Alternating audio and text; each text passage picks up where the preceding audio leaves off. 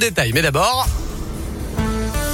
Le journal des bonnes nouvelles maintenant avec Noémie Mabilon. Vous pourrez bientôt aller au musée avec votre chien. La sucrière à Lyon organise deux séances spéciales le 25 janvier et le 8 février prochain pour découvrir la rétrospective du photographe américain Elliot Erwitt. Les chiens seront donc les bienvenus accompagnés de leur maître car ces binômes passionnaient l'artiste. Il en a d'ailleurs photographié énormément durant sa carrière. Certains de ses clichés sont présentés dans cette expo. Attention, il est conseillé de réserver sa place.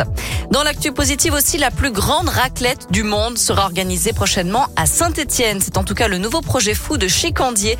Jason Chicandier, l'humoriste stéphanois, a fixé la date. Ce sera le 17 mars. Alors ça se passera à Saint-Etienne. Le lieu précis n'a pas encore été dévoilé, mais la cité du design a été évoquée. Plus de 1200 personnes sont attendues. Les inscriptions sont ouvertes. On vous a mis toutes les infos sur radioscoop.com. En terminant, direction le petit village de Kosnak en Corrèze, où la cantine scolaire n'accueille pas seulement des enfants. Tous les de la commune sont invités à venir déjeuner avec les élèves de l'école primaire. Un moyen de rompre l'isolement de ces personnes et de partager un moment convivial avec les plus jeunes.